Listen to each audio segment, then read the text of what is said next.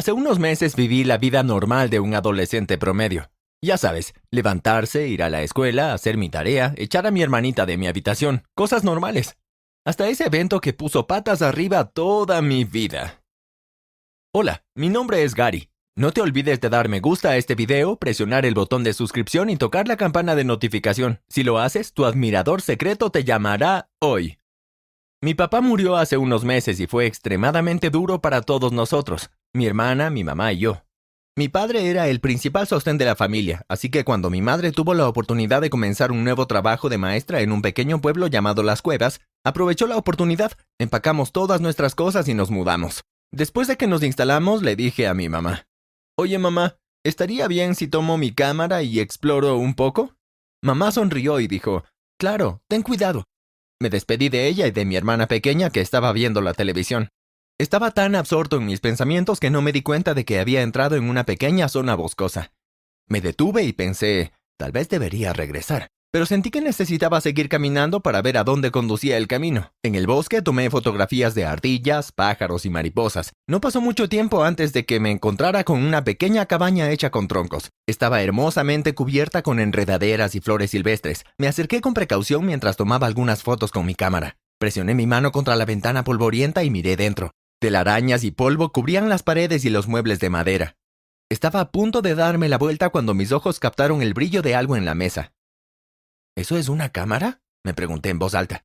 Sabía que lo que estaba a punto de hacer era un error, y también era ilegal. Pero bueno, soy un adolescente y a veces cometemos errores. Caminé alrededor para ver si había alguna forma de entrar a escondidas. Encontré una pequeña abertura en la parte trasera donde uno de los troncos se había soltado. Miré a mi alrededor para asegurarme de que nadie venía y luego me deslicé adentro sin que me vieran. Me sacudí las telarañas de la cara y la ropa antes de dirigirme hacia la mesa. Tomé la cámara, me pregunto a quién pertenece esto. La cámara era pequeña, negra y sorprendentemente limpia. Le di la vuelta y vi una pequeña imagen grabada en ella. Debe ser el logo de la empresa que creó la cámara, murmuré mientras pasaba los dedos por ella. Nunca antes había visto este logotipo. En la mesa junto a la cámara había tres paquetes de películas. Cada paquete contenía ocho fotos. Las agarré y las metí en mi bolsillo. Un sartén cayó detrás de mí y salté aterrado. Por suerte para mí era solo un conejo. Ok, eso es todo. Es hora de que me vaya. Sostuve la cámara con fuerza en mi mano y salí de la cabaña de la misma manera que entré. No pude probar mi nueva cámara hasta unos días después. Tuve que esconderla porque mi hermana siempre, y quiero decir, siempre, se metía en mis cosas. Coloqué el primer carrete de película en la cámara y ocho luces naranjas en la parte superior de la cámara indicaron que tenía ocho tomas. Metí los otros dos rollos en mi bolsillo, colgué mi cámara alrededor de mi cuello y sostuve la Polaroid en mis manos. Fui a un mercado que estaba muy concurrido un sábado y parecía que todo el pueblo estaba allí. El mercado no solo era ruidoso, sino que estaba bastante animado con los vendedores que invitaban a las personas a realizar compras y los clientes regateaban por un mejor precio. Caminé por el mercado tomando fotos de vendedores y residentes de la ciudad. Coloqué todas las fotos completas en un sobre y las guardé en mi bolsillo trasero para que no se rompieran. Había completado un rollo y acababa de colocar el otro en la cámara cuando sentí un tirón en mi camisa. Miré hacia abajo para ver qué pasaba. Una niña de unos cinco años me miraba con sus grandes ojos marrones. ¿Puedes tomarnos una foto a mi perro y a mí? preguntó, sosteniendo un cachorro escuálido para que yo lo viera. Claro, no hay problema. Me sentiría honrado, dije mientras hacía una pequeña reverencia y ella se rió. Tomé la foto y ella corrió a ver los resultados. Le mostré la foto y sus ojos se iluminaron. ¿Te gustaría quedártela? pregunté. Ella asintió con entusiasmo y le entregué la foto. Vi cómo corría hacia una mujer regordeta que vendía pescado y le mostraba la foto. La niña señaló en mi dirección y le di un pequeño saludo y sonreí. Durante los siguientes días una serie de eventos extraños y desafortunados hicieron vibrar a toda la ciudad. El señor Randolph, el gerente de la tienda de comestibles, se quedó dormido al volante. El coche se estrelló contra un poste de luz y estalló en llamas. Mi profesor de gimnasia, el señor Hessel, tuvo un extraño accidente de paracaidismo. Dijeron que sucedió una extraña turbulencia de viento y que las cuerdas del paracaídas se enredaron alrededor del cuello, y para empeorar las cosas su paracaídas se atascó en un árbol. Luego una tercera, cuarta, quinta y sexta muerte, todas bajo circunstancias extrañas e inexplicables. La séptima muerte me dejó sin aliento. Mi rostro se puso pálido cuando reconocí a la niña del mercado. La foto de la portada del periódico era la misma foto de la niña y el perro que había tomado en el mercado. Decía que su casa se incendió, pero a pesar de que pudieron salvar la casa y rescatar a la familia, la niña y el cachorro lamentablemente habían fallecido. No había mirado las fotos que saqué ese día. Corrí a mi habitación y abrí la caja donde guardaba las fotos en el sobre y la cámara. Saqué las fotos y las extendí sobre mi escritorio para poder verlas mejor. Estaban todos ahí, esparcidos por mi cama. Había fotos de cada una de las personas muertas. ¿Esto fue solo una coincidencia? ¿Cómo podría una cámara ser la causante de estas muertes? Pegué las fotos en la pared de mi dormitorio en orden de número y lote de película. Dejé un espacio donde debía ir la foto de la niña. Había 16 personas en total. Usé un marcador para tachar a las personas que habían muerto. Puse mi mano sobre mi boca en estado de shock al darme cuenta de que las muertes ocurrieron en el orden en que había tomado las fotografías. En ese momento mi madre me gritó que viniera rápido y me mostró el canal de noticias. Acabamos de recibir noticias de los empleados y clientes de la institución financiera de Marigold. Han sido tomados como rehenes. La información aún es incompleta, pero quédense atentos. Corrí a mi habitación y miré las fotos. Jadeé. La siguiente persona en la lista era la señora Walters.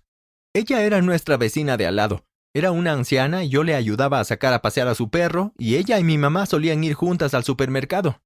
Corrí de vuelta a la televisión y me senté con mi madre y mi hermana mientras se desarrollaba el informe de noticias. Pasaron unas horas antes de que la policía tuviera todo bajo control. Una anciana, adivinaste, que era la señora Walters, necesitaba ser trasladada de urgencia al hospital. Los informes de noticias dijeron que los eventos del robo fueron demasiado para ella y comenzó a quejarse de dolores de pecho. Al siguiente día, en la portada de los periódicos había una foto de la señora Walters. Murió la misma noche del incidente, de un infarto. En solo dos semanas habían muerto ocho personas de la aldea. Me senté en mi cama mirando la foto de la señora Walters cuando mi hermana entró en mi habitación y se sentó en mi cama. ¿Es una foto de la señora Walters? preguntó señalando la imagen. Sí, lo es, dije. ¿Puedo ver? suplicó Jassy. Le entregué la foto y ella la miró. ¿Qué pasa con la imagen? Jassy preguntó, mirando en diferentes ángulos la foto. ¿Qué quieres decir? Pregunté con las cejas levantadas cuando noté que Jassy intentaba quitar algo de la imagen. ¿Qué es eso en el pecho de la señora Walters? Necesitas tomar mejores fotografías, Gary, dijo Jassy. Jassy, llamó mamá desde abajo. Ya voy, mamá, respondió Jassy y salió corriendo de mi habitación dejándome con una expresión de desconcierto. Miré de cerca y me di cuenta de que Jassy tenía razón. Había una huella borrosa en el lado izquierdo del pecho de la señora Walters. Me levanté de la cama y busqué mi lupa. Finalmente la encontré en una caja que aún no había desempacado. Quité las otras seis fotografías de la pared y busqué pistas. En cada imagen había una parte borrosa en cada una. La foto del señor Randolph tenía llamas. El señor Hazel tenía una delgada línea blanca alrededor de su cuello. La niña tenía nubes de humo a su alrededor. Necesitaba deshacerme rápido de la cámara. La tomé y corrí hacia la zona boscosa. Busqué la pequeña cabaña con troncos, pero no pude encontrarla. Me quedé de pie rascándome la cabeza. ¿Cómo es posible que una pequeña cabaña desaparezca sin dejar rastros? Usé un palo, cavé un agujero, coloqué la cámara dentro y la tapé. Ojalá nunca hubiera entrado en esa cabaña. Después de enterrar la cámara, me sacudí las manos y las rodillas y me dirigí a la casa. Cuando llegué, mi madre me dijo, Dejaste tu cámara en la mesa de la cocina. Corrí a la cocina y ahí estaba. La cámara. ¿Qué demonios? exclamé mientras agarraba aquel pequeño objeto. Busqué en los armarios de la cocina hasta que encontré un martillo. Llevé la cámara afuera y la hice añicos. Agarré las piezas y las arrojé a la basura. Me sentí un poco aliviado hasta que entré a la cocina para guardar el martillo, pero ahí estaba la cámara, con sus ocho luces naranjas brillantes fulminantemente. Pensarías que después de eso dejaría de intentar deshacerme de ella, pero no, todo lo contrario. Durante los siguientes siete días probé todo bajo el sol para deshacerme de aquel objeto endemoniado. Incluso intenté quemarla. Nada. Entonces, un día después de mis numerosos intentos, no apareció más. Finalmente, la victoria es mía, pensé mientras hacía un baile de la victoria.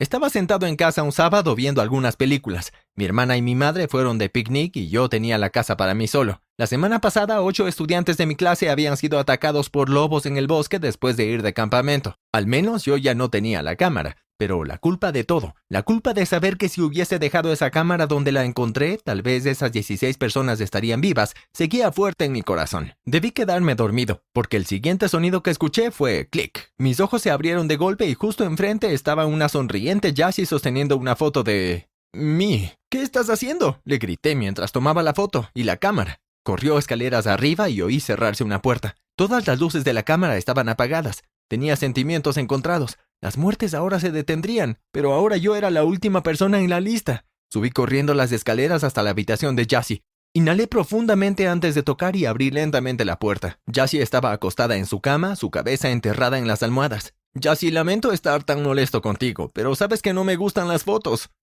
Jassy se quedó allí en silencio. Me senté a su lado y le toqué el hombro. ¿Puedo ver las fotos que tomaste con la cámara? Jassy se levantó de mala gana sin decir una palabra. Abrió su mochila y me entregó las fotos. Las siete fotos eran de ella y de mamá. Sentí un escalofrío por mi espalda y sentí como si todo el oxígeno de la habitación se hubiera ido. Todo lo que quería era una foto como la que tenía papá. ¿Qué quieres decir? ¿Papá tenía una foto como esta? Le pregunté a Jassy. El miedo aumentó en mi voz. Ella asintió y se acercó a su tocador. Abrió uno de sus cajones y sacó la foto. Y me la entregó. Allí estaba, mi papá, sonriendo en una foto. Miré de cerca la imagen y me di cuenta de que tenía tres marcas rojas borrosas en su pecho. Verás, a papá lo asaltaron cuando regresaba del trabajo a casa. Se resistió y le dispararon en el proceso. Me preguntó si mamá... Bajé corriendo las escaleras. Mamá, mamá. grité a todo pulmón. Mi madre corrió desde la cocina. ¿Qué pasa, Gary? preguntó mi mamá con voz preocupada. Le mostré la foto de papá. ¿Tú sacaste esta foto? pregunté. Mi mamá tomó la foto y se le llenaron los ojos de lágrimas. No, pero esta fue la última foto que le tomaron. Llegó a casa un día y dijo que un joven le preguntó si quería que le tomaran una foto por un pequeño precio de un dólar. Mamá tragó las lágrimas y continuó. Sabes cómo era tu padre, siempre trató de ayudar a quien podía. Mi corazón se hundió. ¿Quién era este joven? ¿De dónde sacó la cámara? ¿La cámara lo encontró como me encontró a mí?